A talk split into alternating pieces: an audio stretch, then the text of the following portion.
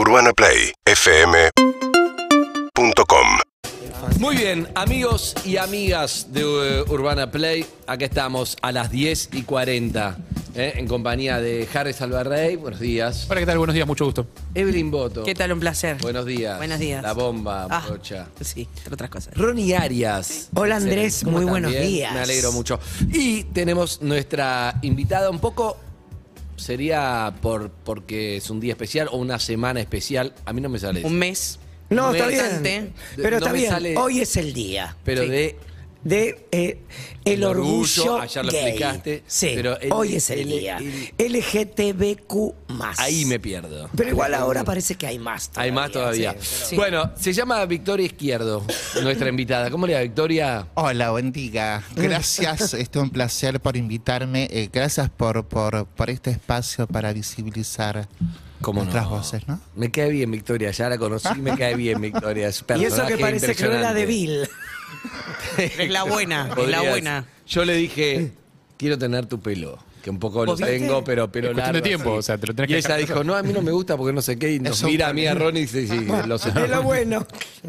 Bueno, Victoria, la verdad que eh, un poco te queríamos invitar como cualquier representante o cualquiera representante de, de- de lo que es el orgullo, pero en realidad tenés una historia de vida impresionante, un poco para compartir eso, ¿no? Habla un poco de, de lo que es, ayer contaba Ronnie, la lucha de estos derechos adquiridos y merecidos, pero que fueron luchados y que tampoco es fácil la vida a veces. A veces no es fácil no solo por, por en la semana del orgullo, a veces no es fácil la vida, ¿no? Por distintas cosas. En tu caso, las dificultades empezaron antes que ahora vamos a compartir tu vida, pero también te hace resiliente, te hace fuerte y te hace un montón de cosas haber pasado por lo que pasaste, ¿verdad? Totalmente, totalmente. A ver, lo que yo viví, lo que yo he vivido, lo han vivido la mayoría de las chicas trans.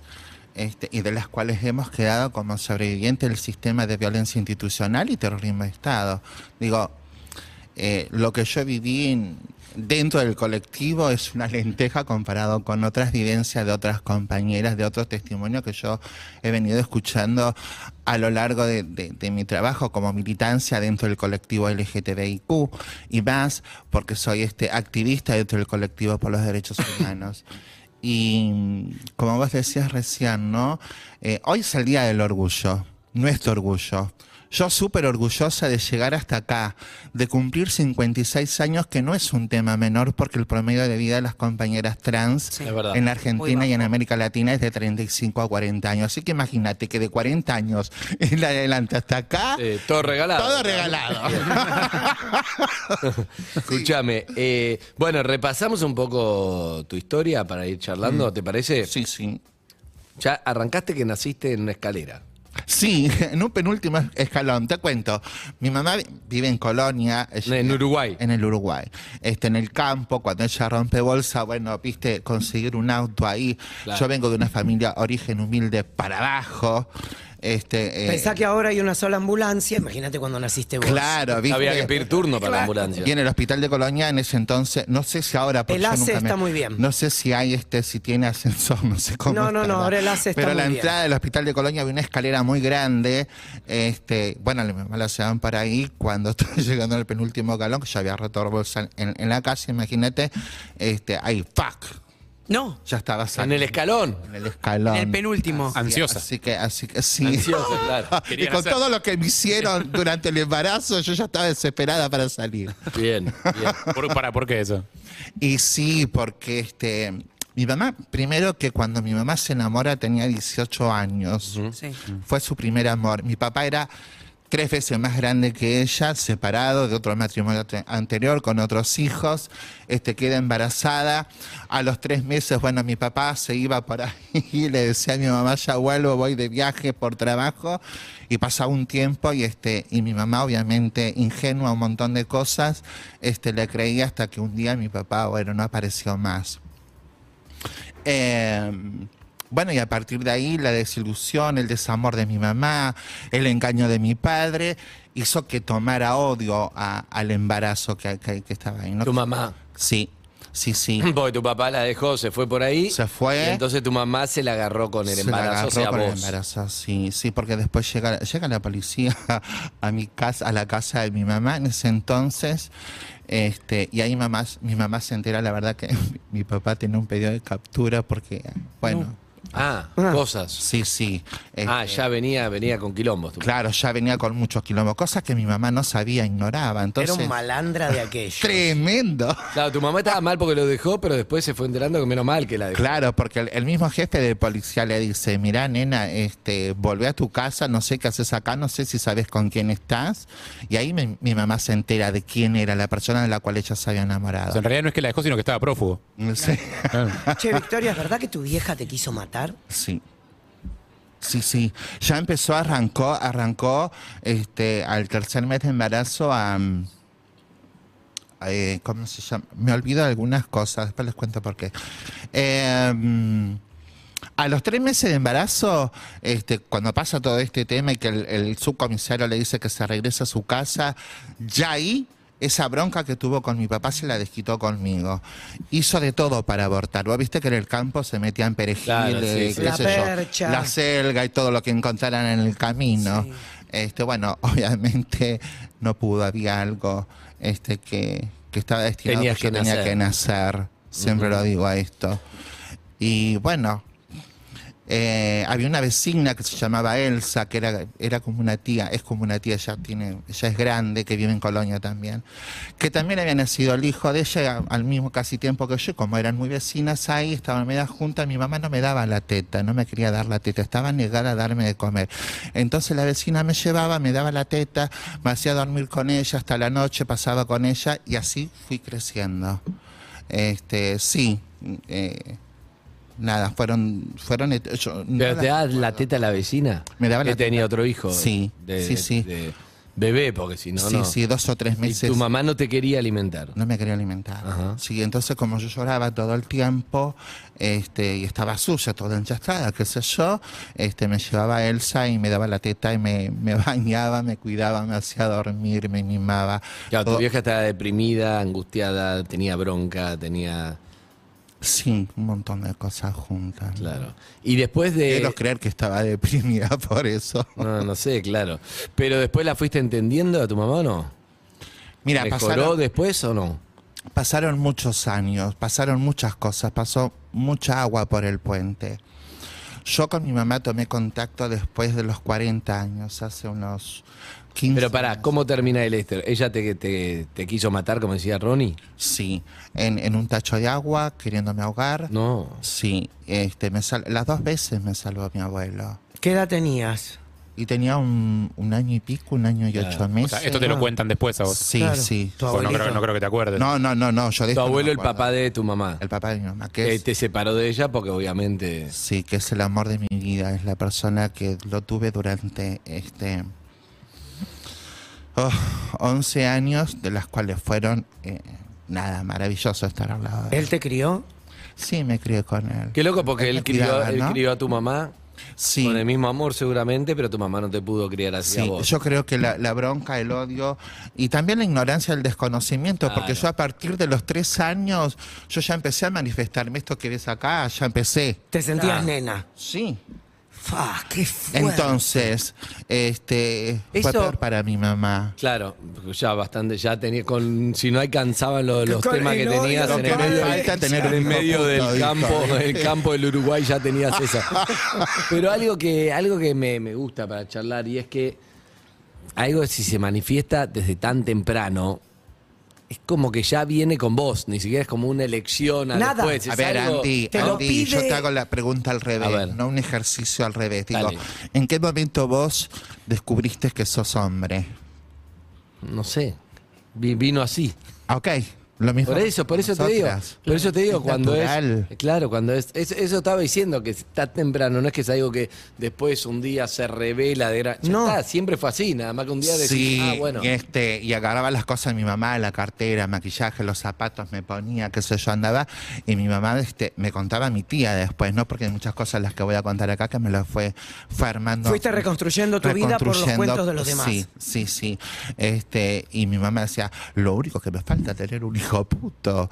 Este, la bueno. presión eh, este, de, de los vecinos, el barrio, porque era el puto del barrio, era el puto del colegio, era el puto de la familia.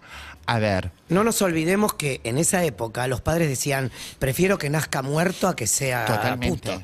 O sea, Sí, sí. eso es sick. No estoy inventando absolutamente nada. Era la peor desgracia que podía tener una familia. sí. ¿Y tu, tu mamá no te manifestó nunca afecto, cariño, no? Pasaron muchos años. Después. mucho después.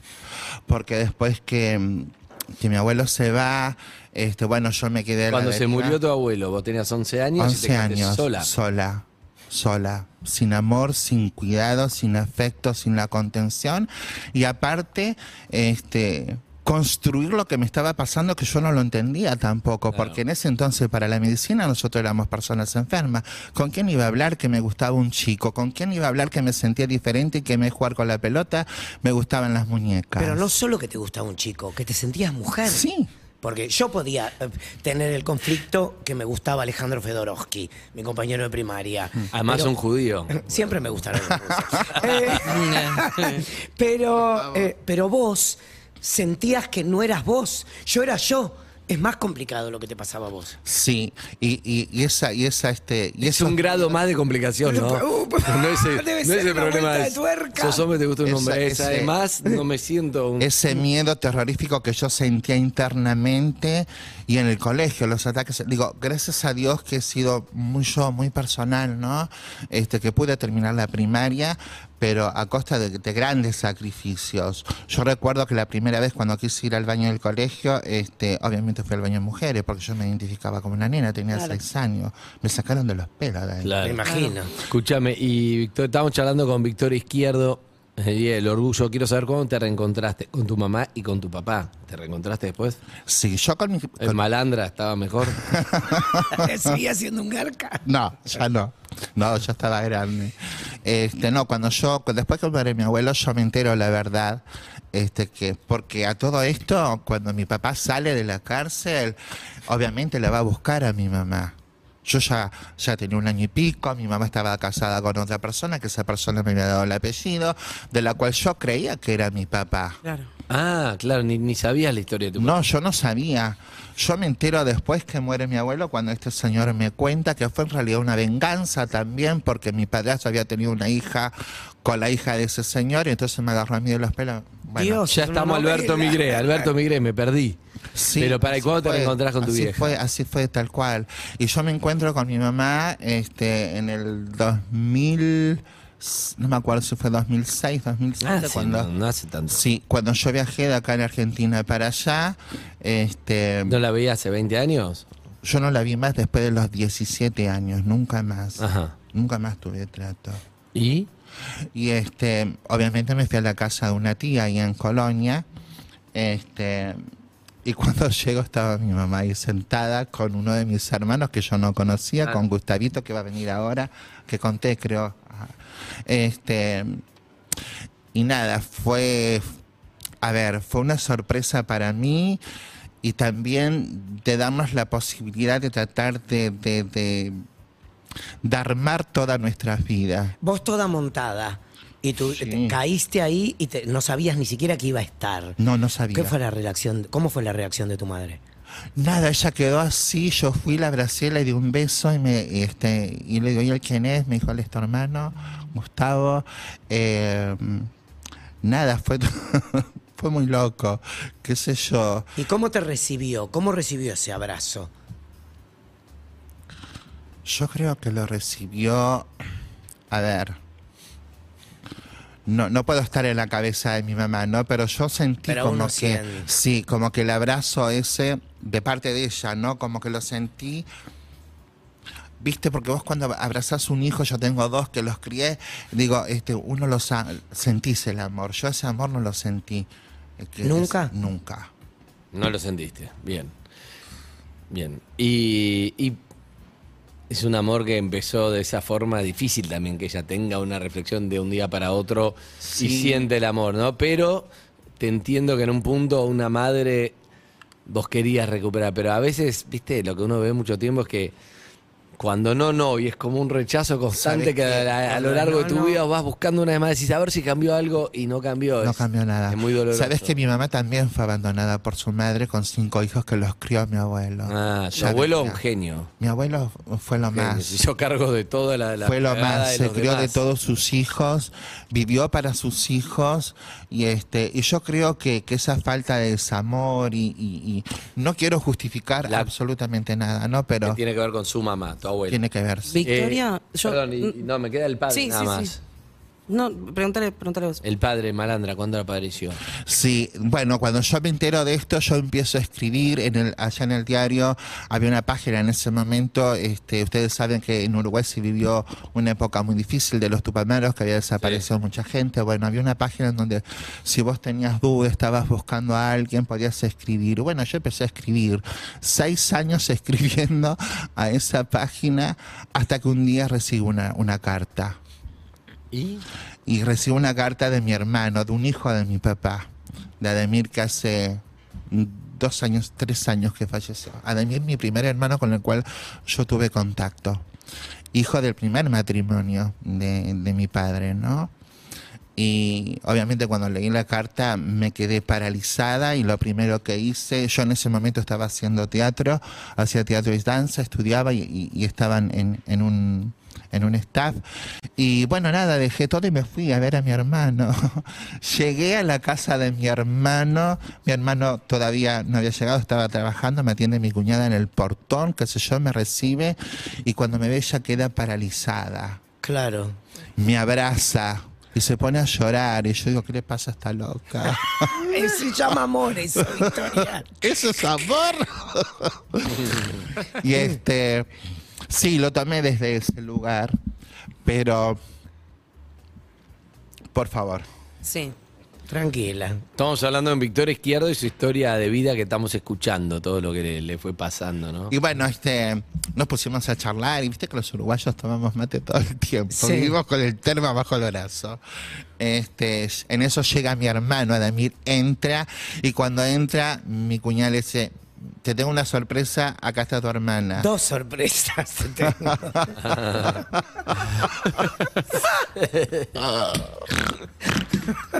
Un sorpresón. Tú lo has dicho. Vaya chico. Y ¿Y este, Ademir qué onda? y Ademir lo primero Eh, que hizo. dijo, "What?". Ademir lo primero que hizo fue abrazarme, me, mm, Viene de Mir. Sí, me quedé pegada a su pecho y, a él, y él lloraba y, y- y yo estaba en una situación que, que digo, qué, loco esta vida. Mientras él me abrazaba y, y me hablaba y me decía cosas, este, me decía, ¿por qué no escribiste antes? ¿Por qué no nos buscaste? ¿Por qué esto? Yo tengo ganas de matar a tu mamá, me decía él. Yo tengo ganas de hacer esto. Y bueno, nada. A partir de ahí tuve una relación preciosa con Ademir, me quedé esa noche, me hizo dormir en su cama de matrimonio, la sacó a mi cuñada de la cama y me hizo acostar ahí con él. Con su hermana. Sí, se me tiraba encima, jugaba, me, este, me decía cosas, me contaba cosas, yo le decía a Ademir, yo quiero ver a mi papá, quiero ver a mi papá. ¿Por qué? Porque en todos esos años de tanta, de tanta violencia, de tanta desidia, de tanto desamor, yo me había creado una imagen de mi papá tenía una imagen de él. Este, me imaginaba jugando, me imaginaba este, compartiendo cosas, una charla, un consejo, un abrazo, un amor. ¿No le tenías eh, rencor o algún tipo de, de, de resentimiento, digamos, por haber desaparecido? No. No, no. No, porque ella ni se, ni se enteró en ese momento, se No. descubrió después todo. Claro. Yo todo eso lo fui descubriendo después. ¿Y entonces? Y este, y me dijo, ya, ya vamos a ir a la casa de tu papá. Me dice, ya vamos a ir a lo de tu papá. Y pasó el martes, pasó el miércoles, el jueves. Estaba el reinstalada. Y yo quería ver a La mi cuñada papá. quería volver a la cama. y quería y quería volver a retomar mis cosas, pero por sobre todo desesperada por ver a mi papá. Así que nada, viajamos, fuimos a Montevideo donde él estaba. Este, toca el portero, atiende mi papá y mi hermano Ademir no le había dicho nada que iba yo. Ah, Ah, otra sorpresa. otra sorpresa. Otra Sí. sorpresa. ¿Tu viejo sabía que ya eras Victoria? ¿O no, No. tenía idea? Uy, Dios. Mi viejo no sabía ni siquiera que yo había aparecido, porque la carta que yo mandaba a ese diario la había este, Edemir. contestado a Ademir, mi hermano.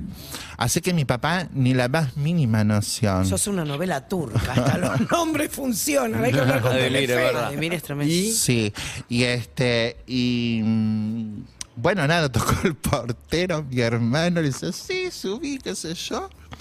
Subimos, me deja a un costadito de la puerta, abre la puerta del, del apartamento de mi papá y le dice, te trajo una sorpresa, me agarra y me pone. no.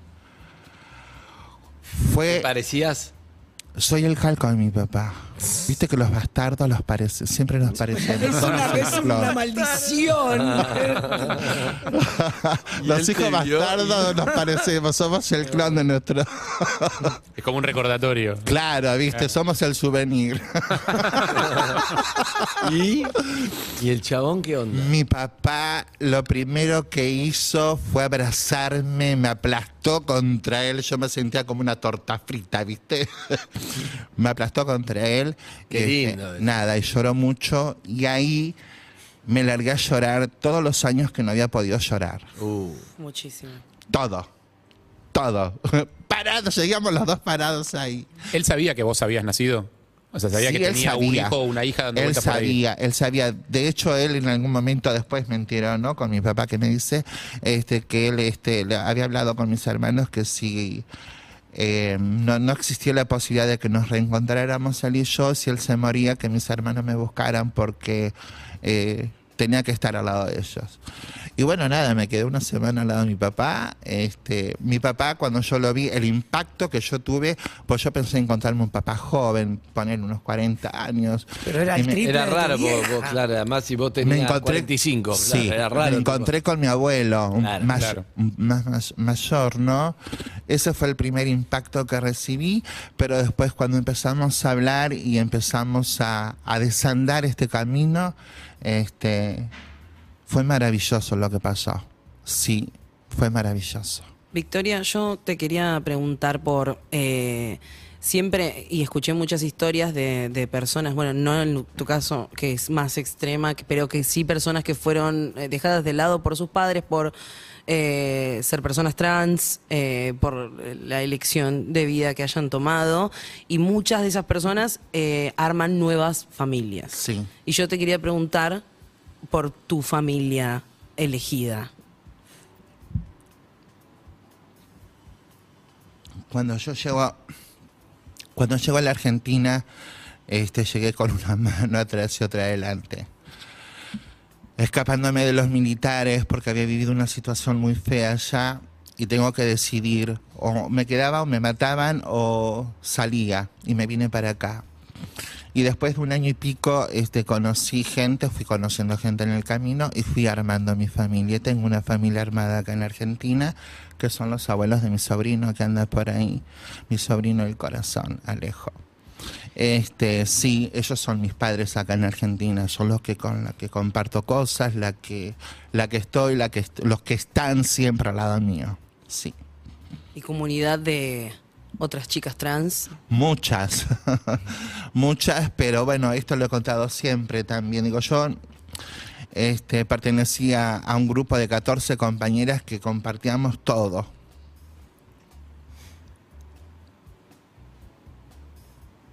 Perdón por ahí que me quiebre en algunos momentos. Compartíamos todo. Y cuando digo todo, era todo porque nosotras en los años 80, en los años 90 estábamos negadas, prohibidas. No podíamos salir ni siquiera a la calle porque te veía el patrullero, viste, como si fueras una delincuente, te corrían, te metían de los pelos adentro, te cagaban a palo y nos tocaba estar eh, 30, 60 y 90 días adentro de un Te calabozo. violaban, te afanaban. Sí, sí, cual- pero cualquier, cualquier aberración. ¿Esto tanto en Uruguay como en Argentina? Sí, sí, sí. Es era- increíble, ¿no? Porque lo pensás un minuto y decís, pero te detenían por qué. Por usar ¿Cuál era el ropa que Había no una se adecuaba contradicción, al ¿Cuál era el- sexo. claro. cuál era el Mira, delito? era el, eh, te ponían Era el- en democracia esto, Sí, está bueno. el Porque en la inciso- dictadura uno dice, bueno, no hay libertad, Claro. parte de la No. consecuencia. Pero esto es en y el esto 80, se, el 90. se deroga en el gobierno de Menem, pero se siguió utilizando como excusa. Era el segundo H que castigaba prostitución y vagancia. Se suponía que ser gay, lesbiana, trans era prostitución de entrada. Claro. Una Sí. Vos fíjate que yo, en mi caso, por ejemplo, este, yo nunca ejercí la prostitución. Y no porque estuviera, fuera una persona acomodada económicamente, pero... No fue tu camino. No, no fue mi camino. Yo elegí, digo, prefiero comer, que de hecho lo hice, prefiero comer mil veces de un tacho de la basura y dormir abajo un puente o en donde me agarre la noche, antes que prostituirme, porque veía a mis compañeras como la decadencia de sus cuerpos, la degradación física, mental con que las compañeras mías tenían, este, iban acarreando, ¿no? Y esos cuerpos que tenían que ser inyectados con aceite de avión, este, para, para adecuar el cuerpo lo, lo más posible a, a una mujer y poder atraer clientes, porque mis compañeras vivían de eso. Y, y, o sea, y las vi morir una por una. Nosotros nos juntábamos este, un fin de semana en la casa de una, a veces en la casa de otra, y, y entre todos íbamos este, llevando para comer, una llevaba una cebolla, la otra una zanahoria, un paquete de fideo, lo que fuere, ¿no? Este, y pasábamos la noche, jugábamos las cartas, soñábamos en ese entonces. Y teníamos un horario. Es decir, bueno, a las 10 de la noche, perdón. A las 10 de la noche era el pico. Este, si María no estaba a las 10 de la noche en donde habíamos quedado a encontrarnos todas juntas, ya sabíamos que algo había pasado. Había que ir a buscar a la cana. Había que, ir a, había que ir a buscarla. Entonces salíamos todas a recorrer las comisarías. Era una alegría enorme para nosotras encontrar a, a nuestras compañeras en una comisaría. porque estaba cuando nos decían que no estaban en una comisaría, sabíamos que estaban en una morgue. Tranquila. Bueno, estamos charlando con Victoria Izquierdo y, bueno, son charlas duras. Un poco también te está contando un panorama, un contexto que se trata de eso, ¿no? De, de ver. Sí, que no está tan lejos. Exacto. Que, o sea, que es, es no, ayer. No fue, es No fue hace ayer tanto y tiempo. fue en democracia esto. Sí. Eso, eso lo tocamos mucho nosotras, las sobrevivientes, porque toda esta violencia que vivimos, la vivimos en gobiernos democráticos. Claro. Nosotros vivimos una dictadura y un genocidio. Claro. Y lo seguimos viviendo. Sigue pasando. Porque sigue pasando, todavía nuestras calles siguen siendo un campo de concentración para nuestras compañeras. Porque a pesar de que tenemos una Argentina que ha ido creciendo y que la política también ha ido madurando y han ido creciendo, nos hemos ido empoderando de leyes, pero lo cierto es como que tenemos ahora el cupo laboral trans que no se efectiviza en todo el país y no es lo mismo una compañera trans acá en Cava o alrededores que una compañera trans en Jujuy. Sí, claro, no tengo En ninguna Formosa. duda. Sí. En, En Córdoba Catamarca. todavía, en Córdoba, en Córdoba todavía las compañeras son perseguidas por la policía con ese edicto de la cual estamos hablando. Me estás jodiendo. Sí, sigue. En Mendoza también sigue. Este, y las compañeras son atacadas por la policía, muchas compañeras son asesinadas, compañeras jovencitas, este, y esto no se sabe porque los medios tampoco se hacen eco, ¿eh? Todavía hay una, hay una gran hipocresía o falta maduración social y falta que visibilicemos con nuestras voces estas problemáticas que pasan para que socialmente se tome conciencia de que también tenemos derechos. ¿Vos trabajás en el Congreso hoy? Sí, trabajo en el Congreso. ¿Qué haces? Aprovecho a mandarles porque me dieron libre, pues sabía que venían para acá y, y, bueno, tengo un montón de cosas para hacer a todos mis compañeros ahí este, de- del área de seguridad. Eh, yo estoy en el área de seguridad y control. Este, soy el nexo entre todos los diputados, este, las organizaciones, la gente, qué sé yo, que entra, Bueno, pero estás ahí en un lugar donde podés construir algo de. Yo de- quise estar en ese lugar. Desde el Estado para sí, poder. yo quise estar en ese lugar porque situación. podía estar en otro lugar y encerrada en algún piso. Dije, no, no, yo quiero estar Que acá. se me vea. Rodeada de policías y que se me vea, que mi cuerpo y mi, y mi voz los interpele. Imagínate un puto de 2 metros 80, con el pelo como lo tengo, con esta voz, interpelo y mucho. Eh, y se desconstruye mucho. ¿Me. ¿Me dejan ir para atrás un poquito? Porque quiero saber cómo es esto en la cabeza de una mujer trans, cómo es adecuar al mundo a lo que le está pasando a ella. ¿Se entiende lo que te quiero decir? Vos te sentís mujer, la gente te ve como pibe. Eh, eh, ¿cómo, cómo, ¿Cómo nivelás esas En mi energías? cabeza, mira, yo, tu- yo en un momento, a los después que conocí a mi papá, Y cuando mi papá me Pero, dijo... pero para, ¿vos primero fuiste travesti? ¿Primero empezaste como travesti? ¿Te vestías como mujer Sí. y hasta que me te pudiste identificar de mujer? Sí. ¿Hay una diferencia? No, es que yo toda la vida me, me identifiqué como mujer. Bien. Siempre me, me vestía acorde a como yo me sentí. No, no tengo otra forma. Ok. Algunas veces me disfracé de tipo para conseguir trabajo. Esa fue otra Ay, historia, no una anécdota tremenda. Ah, Es un, es, que queda para otra. pero eso es una segunda capa, ¿no? Porque es como es una sos mujer que No, se disfraza no, de tipo. No, no, si yo le contara se muere. Pero, este, sí. eh, Digo, principalmente para que los padres que tienen un hijo eh, en esa situación eh, puedan acompañar. ¿Qué pasa en la infancia? Sí, yo necesité, a ver, crearme un mecanismo de defensa y cuidarme de que toda esa violencia que, que la sociedad a mí me daba constantemente no me hiciera más daño de lo que yo ya tenía como daño desde el seno de mi familia. Me cuidaba de eso. Entonces, no me importaba lo que el otro dijera. Ok. No me, y no me importa tampoco lo que digo si el otro tiene problemas conmigo que vaya y lo resuelva este con terapia porque yo sé quién soy y el nombre y mi DNI tampoco me cambia. Bien. no Victoria, te- agradecerte que hayas venido y mi última pregunta es, ¿fuiste compensando el afecto que te faltó de chica con toda la gente que fuiste conociendo, con todo? Totalmente, ¿Estás total- al día? ¿Estás bien? sí muchísimo tengo sabes que tengo mis compañeros de trabajo en donde estoy que es un área que era absolutamente machista que se fueron incorporando mujeres Y fuiste pasando del lado de los policías del Congreso.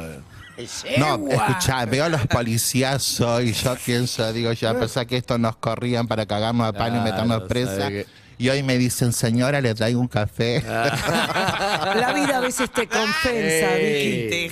La vida a veces te compensa. Mirá Está si lindo. hemos ganado, Lucha, ¿no? Está linda, está linda me gusta, me gusta para cerrar. Victoria. Gracias Victoria por haber venido. A ustedes, a Bien. vos Sandy, a, a- a vos este, Ronnie, a todos los chicos, agradecerle a Claudio por su generosidad, amabilidad de atenderme, a respetarme, cuidarme, a tu productor. Este, la verdad que hacen falta muchos espacios como esto para visibilizar este, con nuestras propias voces, contadas bueno. por nosotros, porque durante muchos años nos silenciaron y contaban otras las historias como les convenía, las acomodaban como les convenía. Bien. Así que desde ya muchísimas gracias. Señora, ¿le traigo un café? Seguinos en Instagram y Twitter. arroba Urbana Play FM